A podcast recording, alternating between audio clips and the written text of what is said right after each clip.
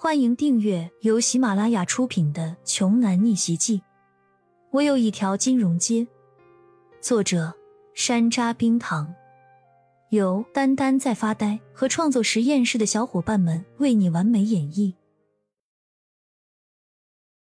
第三十三章，骄阳万万没有想到，这还不到二十四小时没见，曾经在自己这里吃了苦头的冯昌旭，竟然会为自己出头。而且还是要与张家少爷为敌，想必此前冯昌旭和张志恒他们两家很熟悉，都是一丘之貉，都不是什么好货色。骄阳有些难以置信，所以他对冯昌旭刚才在电话里说的还是有些不放心。毕竟冯昌旭之前的表现就不怎么样，也可谓是劣迹斑斑。为了保险起见。骄阳还是立即通知了庄九。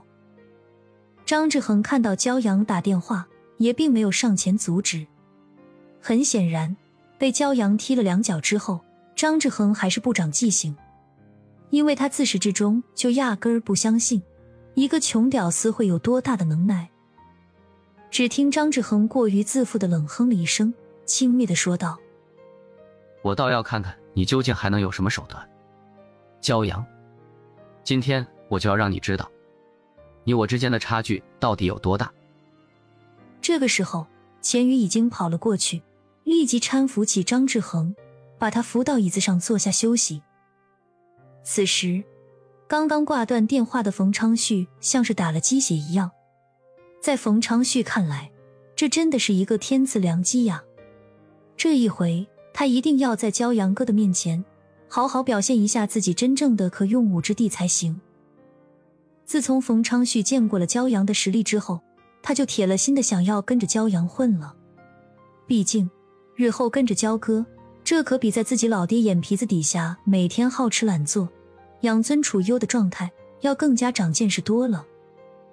日复一日的啃老、泡妞、花天酒地、纸醉金迷，到处惹是生非、混吃等死。这种纨绔子弟的奢靡生活，冯昌旭自己其实早就过腻歪了。他的人生需要更多的新刺激，才会觉得更充实、更有意思。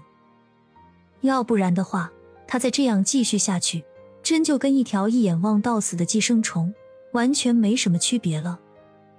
他一心打算要跟着骄阳，一是为了能让自己大开眼界，二是为了能让自己多长点实实在在的真本事。说句不好听的，毕竟自己老爸总有老态龙钟的时候，他也不能保护自己一辈子啊。老爸，快点帮我叫一批人过来，要那些最能打的。我有事儿要马上出去一趟。冯昌旭对自己老爸说道。冯海明正在书房里查看公司的账目有没有出现其他问题，被冒冒失失闯进来的儿子给吓了一跳。一听这混小子又要出去闹事儿，冯海明恨的是牙根儿都直痒痒。臭小子，刚得了一次教训，小命都差点没了，你竟然还不知道悔改，怎么还惦记着出去惹是生非呢？冯海明抄起面前的烟灰缸，就要朝冯昌旭砸过去。冯昌旭吓得连忙后退到了书房门外，说：“老爸。”您搞错了。刚才我给焦少爷打电话认错的时候，焦少爷说他被张家的那个张志恒给缠上了，人现在正在凯悦大酒店呢。我这不是想过去好好表现表现一下吗？我可以利用这次机会，也好将功补过呀。听到儿子这么说，冯海明一愣，然后激动的说：“好，好，好。”你小子终于懂点事儿了，你还愣在这干什么呢？赶紧叫上杨超他们，马上过去吧。好嘞，老爸。看到自己老爸积极认可的反应，冯昌旭的心里也是颇为高兴，自己终于做了一件让老爸也值得肯定的事了。冯昌旭刚转身要走，就听到冯海明在身后补充了一句。等等，我还是亲自和你去一趟吧。让杨超把所有的人都叫上，把公司名下所有的豪车都派过来。老爸，你太给力了，太伟大了，亲爱的老爸，我爱你。一时之间，整个冯氏地产集团上上下下、里里外外所有的保卫人员全都奔向了凯悦大酒店的方向。同一时间，凯悦大酒店的董事长周天浩正在三亚的海边晒着太阳，搂着美女老婆度假呢。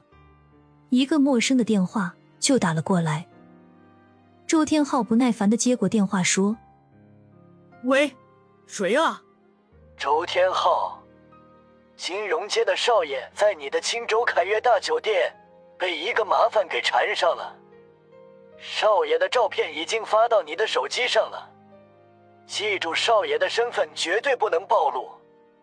如果处理不好，你在整个亚洲的所有产业就别做了。”对方的语气十分嚣张。说完，还没有等周天浩回答，对方就速速挂断了电话。